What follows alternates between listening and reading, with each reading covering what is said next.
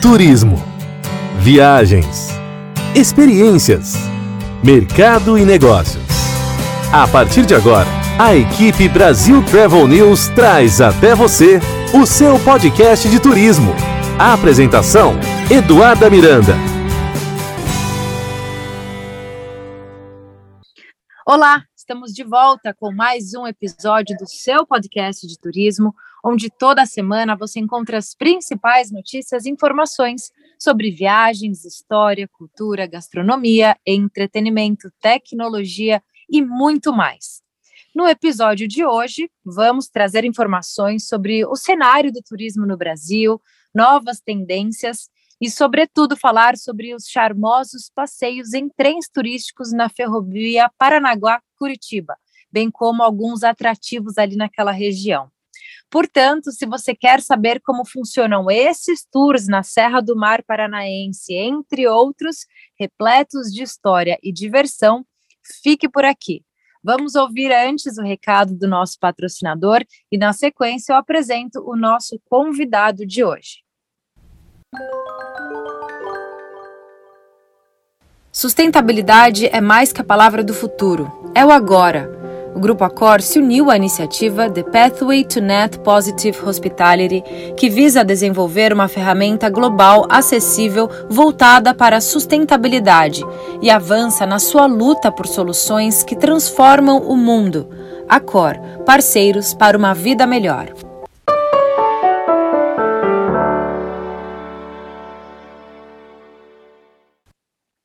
É isso aí. Obrigada, Accor, grupo líder mundial em hospitalidade, sempre trazendo projetos de sustentabilidade, inclusão, diversidade e diferentes ações que realmente fazem muita diferença no mundo e na sociedade.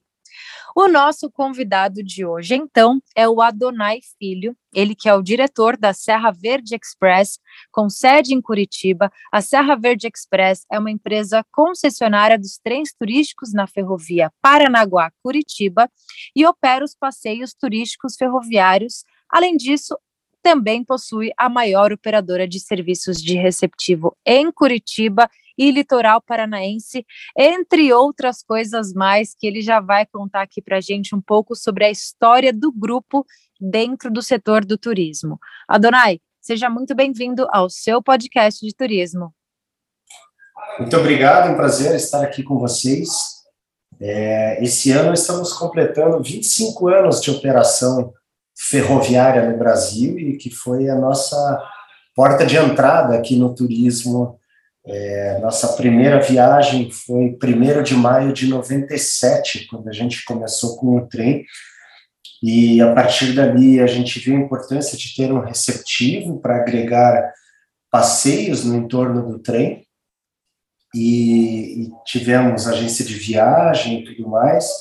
Depois, no meio do caminho, a gente chegou a ter outros trens, como o trem do Pantanal e o trem das Montanhas Capixabas, e entendemos é, como importante abrir a nossa operadora de turismo para colocar os trens turísticos na prateleira do, do mercado turístico brasileiro, dar mais força, e abrimos aí nas regiões onde nós temos operação, ou, é, restaurantes com cunho bem turístico, e como complementar também aqui no Paraná, que é muito forte, é, e é uma continuidade do nosso trem, acabamos aí já faz três anos implantando uma pousada na Ilha do Mel.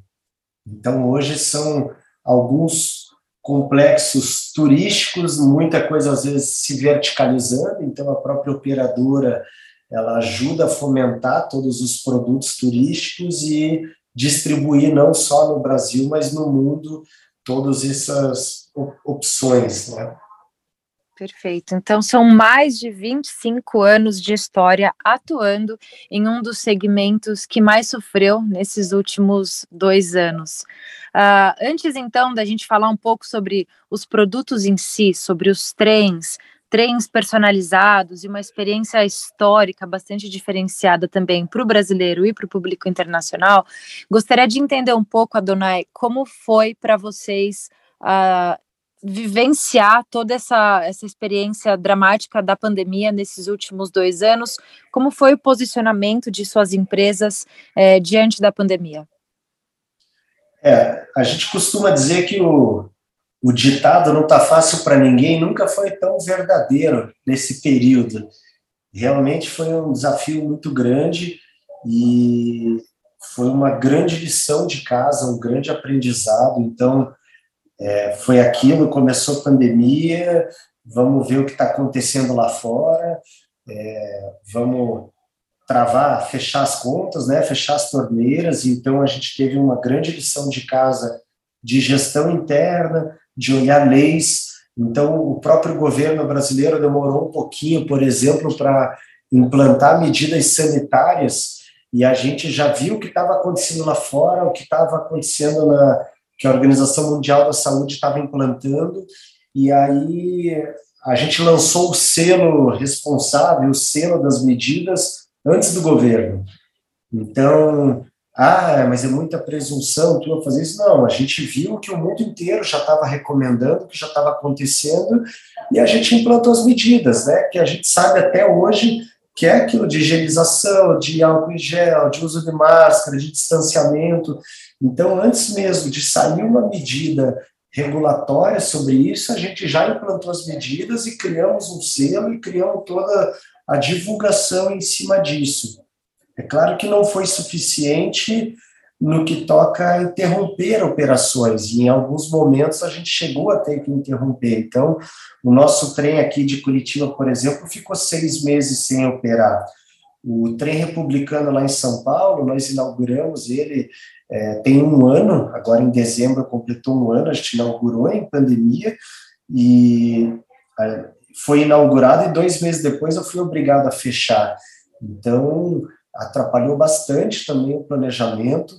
É, nós tivemos, sim, demissões nas nossas empresas. Felizmente, com o retorno, hoje a gente já tem até mais funcionários do que tínhamos antes, alguns recontratados, outros não foi possível, enfim, mas foi uma grande lição de casa e o que a gente pode estar tá trazendo é, é aquilo de olhe para fora o que já aconteceu, o que está acontecendo e não tenha procrastinação. Então, quem demorou muito para tomar as medidas acabou tendo os problemas mais sérios. Então, essa é uma recomendação: vá atrás de dados, veja, estude, não fique só no que a imprensa está falando, vá realmente a fundo ver o que está acontecendo lá fora, principalmente porque a pandemia aconteceu antes em outros países. E eu acho que isso nos ajudou muito nesse processo. É muito curioso quando a gente já uh, se depara com empresários como vocês, que já estão anunciando, inclusive, novas contratações e realmente mostrando que a equipe está crescendo e que tem muito trabalho pela frente. Trazendo um pouco de números, uh, quantos passageiros vocês receberam, por exemplo, em 2019 como é que está o cenário hoje e qual é a sua expectativa para os próximos meses em relação ao número de novos passageiros embarcando pelos trens que vocês oferecem aí em Curitiba e em São Paulo?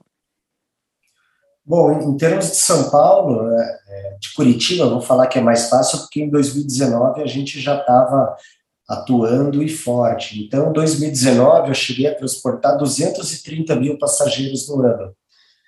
Aí veio a pandemia, 2025 caiu para 65 mil, para você ter uma ideia. Então, e isso porque janeiro e fevereiro, que ainda não tínhamos a pandemia, foi muito forte. Então, é, do ano ali, 70% aconteceu em janeiro e fevereiro. Depois foi um período avassalador.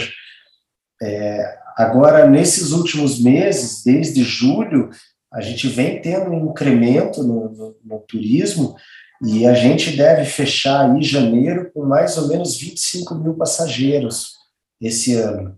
Então, para ver que é, a gente já está com um movimento de antes, de 2019 ou de começo de 2020, pré-pandemia. Então, realmente, ah, já estamos sofrendo também com alguns cancelamentos por conta da Omicron, mas a gente acredita que é um, é um problema mais passageiro, uma vez que ela não está trazendo consequências maiores, mas é, as consequências é muito mais por falta de equipe ou falta de, né, realmente da pessoa ter que ficar em casa do que gravidades de óbito. Então, a gente ainda tem a esperança de que esse ano vai ser um ano bom aí, que a gente consiga retomar números positivos. Excelente. Então, vamos começar falando um pouco, uh, falando sobre esses passeios históricos. Eu já tive a oportunidade de fazer o trem aí no litoral paranaense, é realmente um passeio muito bonito. Gostaria que você compartilhasse um pouco aqui com nossos ouvintes um pouco do passo a passo, do embarque até as diferentes experiências que vocês oferecem por aí. Tá? Bom, falando inicialmente sobre a beleza do passeio, na verdade, quem fala não sou eu, Adonai. A gente tem matéria aí, como por exemplo o jornal inglês The Guardian, que colocou entre os 10 passeios de trens mais bonitos do mundo. A gente tem matérias aí do Wall Street Journal, por exemplo, colocando o nosso trem de luxo entre os três mais interessantes do mundo. Então, temos uma boa chancela quanto à beleza e qualidade do passeio. O nosso trem, ele começa é, a partir de Curitiba, ele tem é, as saídas pela manhã às oito e meia, e nós seguimos um calendário por sazonalidade. Então, eu tenho é, uma alta temporada, que é de dezembro a fevereiro, e 15 dias em julho, aonde eu tenho saídas diárias, eu tenho uma média temporada, que seria outubro e novembro, aonde eu tenho saída é, de quinta, domingo e feriados, e eu tenho o restante do ano, onde eu tenho uma baixa temporada, que é de sexta domingo e feriados. E dentro disso eu tenho uma saída pela manhã de Curitiba, sentido Morretes. Hoje o trem não vai mais até Paranaguá, ele, ele para um pouco antes que é a cidade de Morretes e às 15 horas ele tem o retorno de Morretes a Curitiba. Dentro do, do passeio do trem, a gente acabou dividindo em categorias, aonde a gente costuma falar que nós atendemos hoje a todos os gostos e bolsos. Então eu tenho desde uma classe econômica que custa R$ reais até um, um trem de luxo que o pacote completo aí vai sair por 430 reais. E, e, dentro né, disso, no meio do caminho, a gente tem uma classe turística que está R$ reais e temos é, uma classe boutique que também são vagões personalizados que nós criamos. Hoje eu tenho um vagão pet friendly, eu tenho um vagão camarote, eu tenho um vagão imperial que é estilo nos 30. Então a gente consegue atender vários públicos e vários bolsos também. É, e, e, e, isso tem sido legal, tem a, a, a experiência do cliente consegue de, de, acordo com o perfil daquilo que ele espera, o que ele pode fazer. É, o passeio, além de toda essa parte da beleza da natureza, e, e, ele passa pela Serra do Mar, então você sai de uma altitude de 950 metros e vai até 8 metros de altitude, então praticamente nível do mar, então é, o cenário é, você passa pela maior área preservada de floresta atlântica do mundo, então você consegue apreciar áreas de natureza que são intocadas pelo homem da janela do trem. Você tem várias cachoeiras, tem 13 túneis, tem muitas pontes, viadutos. Então, é, você combina a beleza da natureza com a beleza da obra do homem e muita história também, porque essa ferrovia ela foi construída na época do Brasil Imperial, é, foi tido como uma obra impossível de ser construída por engenheiros europeus, porém ela foi feita por engenheiros brasileiros.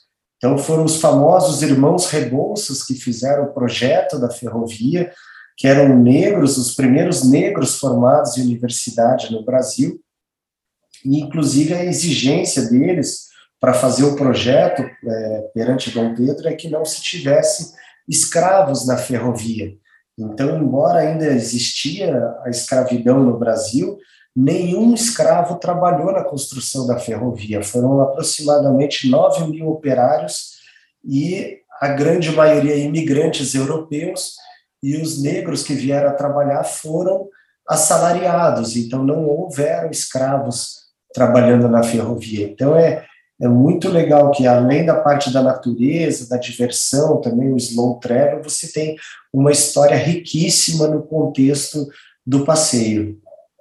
Isso é muito curioso você trazer aqui para o nosso bate-papo, Adonai, porque a gente sabe que a nossa indústria do turismo ela vem passando por transformações uh, significativas que vieram realmente para ficar. E a gente pode começar falando justamente sobre os projetos, por exemplo, você trazer que um projeto arquitetônico, como todas essas pontes e túneis construídos, né, para que os passageiros tenham acesso a essas experiência maravilhosa, vistas encantadoras e muita natureza, quando você traz que todo esse projeto arquitetônico ele foi feito é, de uma forma consciente, né, principalmente no momento onde se fala muito sobre é, direitos do trabalhador, é, direitos humanos, isso, eu acho que isso realmente o que traz uh, mais ainda riqueza e valor para esse tipo de passeio, porque a gente sabe que a gente vive um momento onde os turistas e passageiros, né, falando mais especificamente desse produto, eles estão muito preocupados com ações de sustentabilidade, ações de preservação e com a história e o impacto de determinada, determinado produto na natureza. Vocês abordam isso durante os tours? As pessoas têm acesso a esse tipo de a, informação que você está trazendo aqui para gente? Muito. Na verdade, a gente trabalha as informações e a gente realiza muitas ações.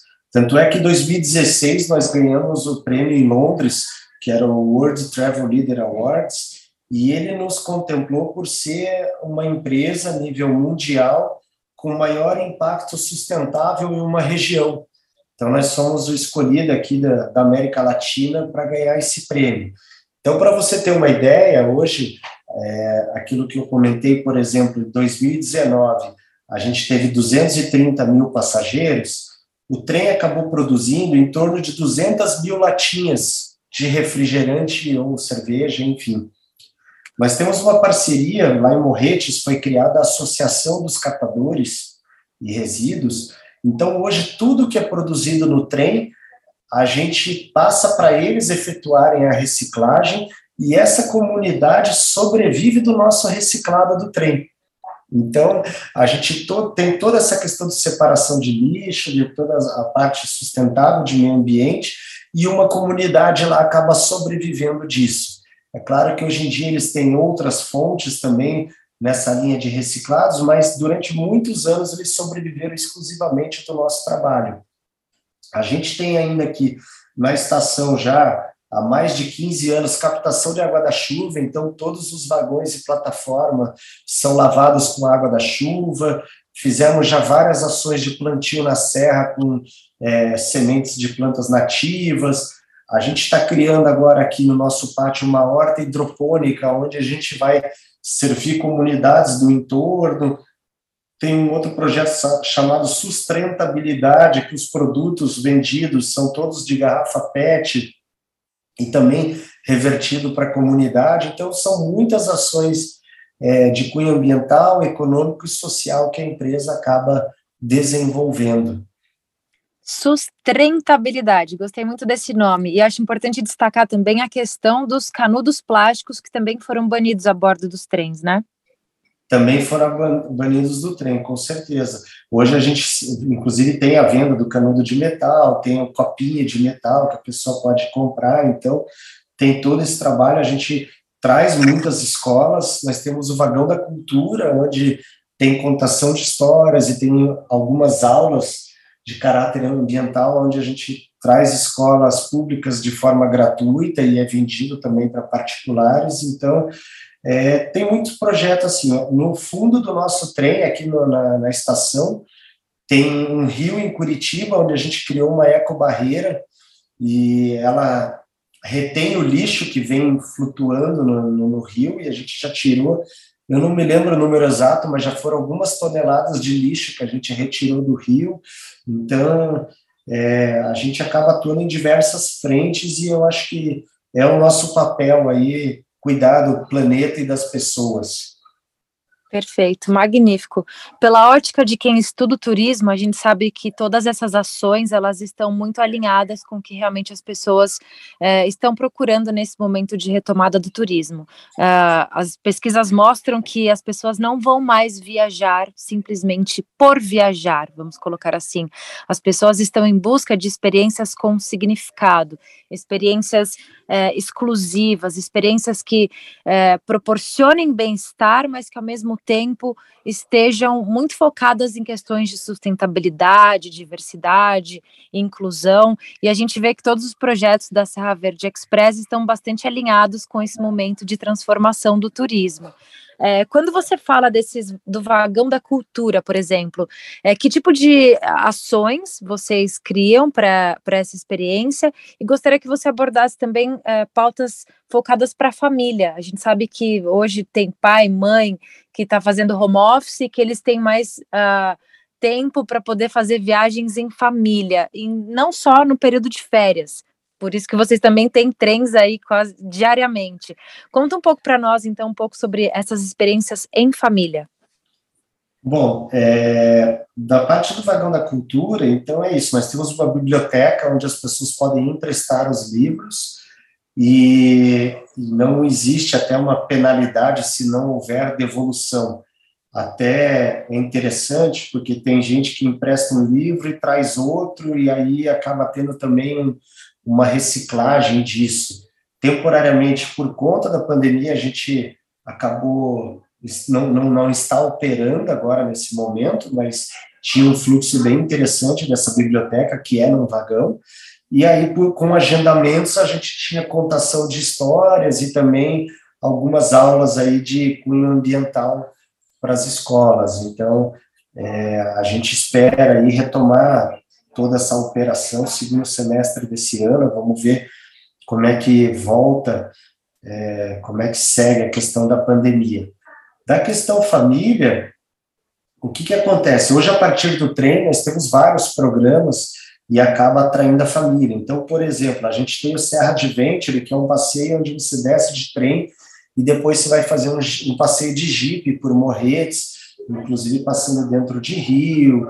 A gente tem é, uma parceria com o Geopar, que é uma maquete gigante lá em Morretes, onde ele conta toda a história do, do estado do Paraná, é uma maquete toda interativa. Então, tem vários programas de cunho familiar e, e também, a, aliando essa questão da sustentabilidade, a gente acaba envolvendo.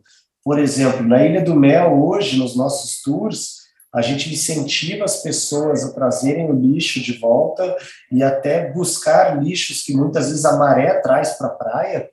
E temos uma parceria com uma ONG onde a gente acaba doando esse lixo e ela acaba transformando em objetos plásticos, vasos. E aí o turista ele pode inclusive comprar um objeto que é fruto de quem veio antes dele é, a, o lixo que ele tirou da praia transformou nesse objeto que o, o, próximo turista veio e comprou. Então é um ciclo de sustentabilidade é, do, do, lixo, né, de, de, dessa transformação do lixo. Então tem vários programas nessa linha. A gente tem também roteiros temáticos, como já fizemos o trem do Bita, que é do Mundo Bita. Temos programas de jantar. Então a ideia de buscar passeios temáticos para atingir diversos públicos também é bem interessante. É, eu já tive a chance de viver essa experiência, é realmente uma experiência única. Eu sei que fica até difícil para que o nosso ouvinte entenda é, o quanto é especial esses tours e esses trens e todas as paisagens. Então, já aproveito para convidá-los, como sempre. Vocês sabem que todo esse conteúdo também será uh, replicado no portal da Brasil Travel News, brasiltravelnews.com.br. Por lá vocês verão mais fotos, vídeos e terão acesso a mais informações sobre todos esses tours. Uh, falando um pouco, Adonai, agora sobre a questão do internacional. É, eu fico aqui nos Estados Unidos, sempre que eu tenho a chance é, de falar sobre os produtos magníficos que a gente tem no Brasil, de norte a sul, obviamente que é, o Brasil é o meu coração, é o que eu realmente adoro promover internacionalmente, é, mas é realmente difícil explicar para um americano, explicar para um gringo o quanto esse passeio é especial e o quanto essa região é rica. É, o que você acha que falta em termos de talvez capacitação, promoção, para realmente convencer americanos e canadenses do quanto é especial essa região e esses tours que vocês oferecem? É, na verdade, nós, quando abrimos a operadora, a gente inclusive abriu fora do país e a gente trabalha o Encame, que é trazer estrangeiros para o Brasil. E, inclusive, a nossa empresa está aberta nos Estados Unidos, porque começa por um ponto já. A gente já teve na Europa, é, o americano, principalmente, ele é muito desconfiado, e como o, a imprensa adora falar notícias ruins do Brasil afora, então esse já é uma primeira barreira, você quebrar certos paradigmas de que Brasil é perigoso, a gente sabe que não é o país mais seguro do mundo, mas não é tanto quanto falam fora do Brasil. Então, esse é um primeiro desafio, a questão da imagem do país lá fora. E aí até que vem tanto a questão segurança, integridade, como segurança de se fazer negócio. Então a gente abriu a operadora nos Estados Unidos porque empresas americanas não se sentiam confortáveis em fazer negócios com empresas brasileiras, porque em algum momento já tomaram calote ou não sentiram seriedade, enfim. Então foi a partir daí que a gente abriu a empresa nos Estados Unidos e a gente viu que uma das barreiras se quebrou porque eles estão doing business com uma empresa americana. Embora os proprietários sejam brasileiros, ele segue a rigidez do, do, do sistema americano.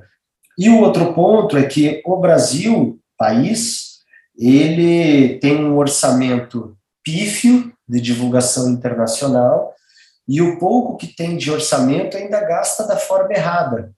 Então, a gente já participou de várias feiras, participa internacionais, e a gente vê a forma como o Brasil atua poderia ser feito de outra forma, as próprias é, divulgações, investimentos publicitários, eles são muito insignificantes perto do que outros países realizam.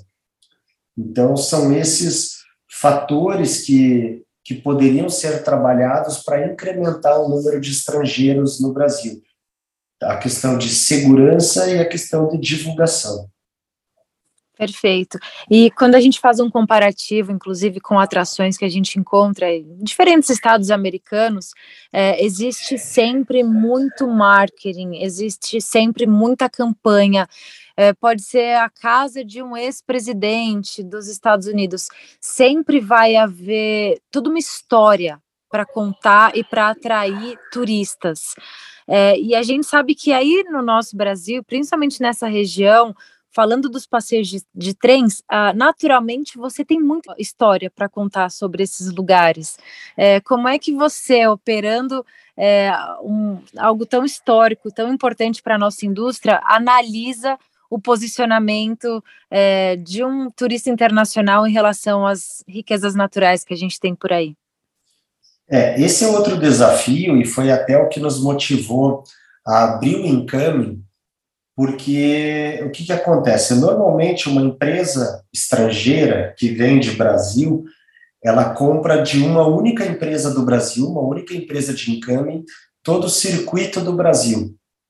E aí existe uma tradição onde 90% das empresas de income estão sediadas no Rio de Janeiro, e a grande maioria delas vendem a mesma coisa há 50 anos vendem as mesmas cidades, os mesmos passeios há muitos anos. Então, é, a gente, enquanto trens, na época a gente estava no Pantanal, estava no Espírito Santo, estava em Curitiba, a gente tinha essa dificuldade. Eu, por exemplo, sentava na mesa com um operador americano, mostrava o trem, ele se interessava, ele achava legal, mas a partir do momento que ele falava, ah, não, mas eu compro tudo da operadora Y lá do Rio de Janeiro.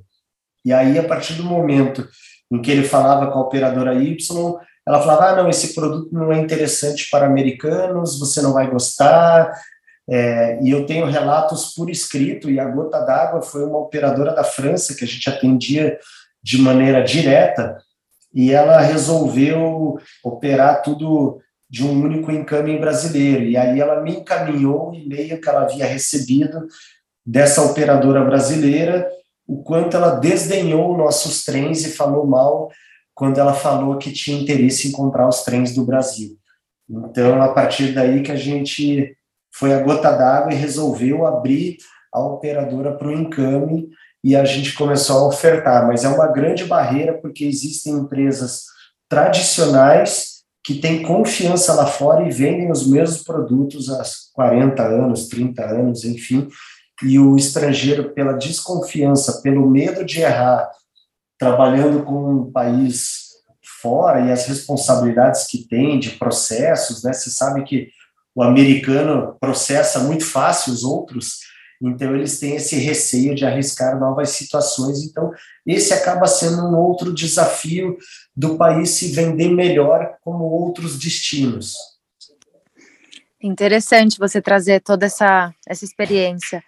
É, como você analisa agora os próximos passos, né? A gente não pode nem falar em pós-pandemia, porque estamos vivendo mais uma vez uma situação é, delicada, com novas variantes surgindo ao redor do mundo.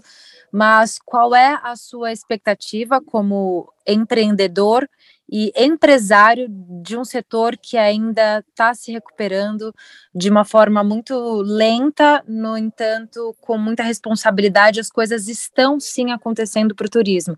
Como é que você analisa o cenário daqui para frente? Eu vejo com bons olhos, eu acho que o turismo nacional, em algumas coisas pioraram, alguns pontos de vista pioraram, como, por exemplo, a ética, e principalmente a preservação da cadeia do turismo, das margens tarifárias, infelizmente se perdeu muito, piorou muito com a pandemia, mas a parte estrutural e profissional no cuidado ao cliente, eu acho que ele melhorou bastante, é, cresceu mais rapidamente, então, de certa forma, eu acho que vai sair mais forte o turismo brasileiro, ele já está eu vejo nós estamos vivenciando isso e outras empresas também batendo recordes de venda e outras situações. Então ele já está em recuperação. No que toca ao internacional, eu acho que ele vai ter uma volta mais lenta, principalmente pelas questões de notícias lá fora do Brasil. Então, se você pegar, não vou entrar em méritos de política, mas hoje o Brasil, se você pegar os números efetivos, ele é o país mais vacinado do mundo. É o país que está mais, tanto é que está mais protegido. Se você olhar a quantidade das pessoas que estão pegando o Covid agora, é muito alta, porém o número de óbitos só cai. Então, é, realmente o Brasil está liderando, porém existe essa má influência política e da imprensa que apesar do Brasil estar tá aí com essa referência mundial de vacinados e tudo mais, as notícias que se levam sempre são com foco de catástrofe, de, de lado negativo. Então, eu vejo um retorno do turismo internacional muito mais lento e que eu acho que talvez a gente deve alcançar números aí lá por 2023, voltar a ser perto do que era, infelizmente.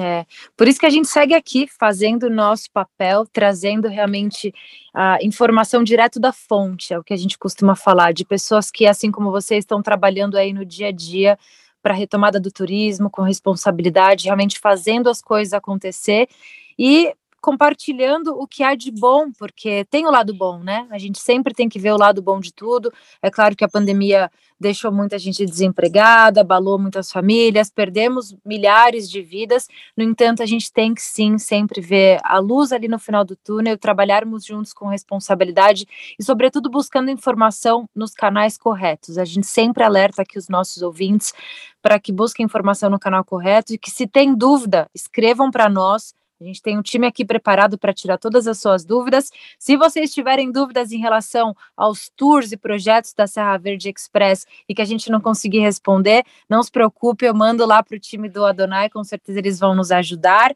Continue interagindo conosco também através das redes sociais, lá no Instagram, arroba Brasil Travel News. E a gente, infelizmente, está se aproximando do final do nosso podcast. A gente até comentou aqui no começo, né, Adonai, que se fosse, precisaríamos de muitos episódios para falar de tudo, do que aconteceu no momento de pandemia, do que está acontecendo hoje e dos projetos futuros. Mas estamos nos aproximando do final, mas espero recebê-lo aqui numa outra oportunidade para trazer mais novidades sobre a Serra Verde Express, a BWT e todos os projetos que vocês estão tocando aí pelo Brasil. Muito obrigado, um prazer e parabéns pelo trabalho de vocês, é, muito profissionalismo e ajudando a divulgar e né, a multiplicar as boas notícias daquilo que acontece no país e no turismo. Perfeito. É isso aí, Adonai Arruda Filho. Muito obrigada. Obrigado. Na semana que vem a gente volta, pessoal, com mais um episódio do seu podcast de turismo. Até lá! A equipe Brasil Travel News trouxe até você o seu podcast de turismo. A apresentação: Eduarda Miranda.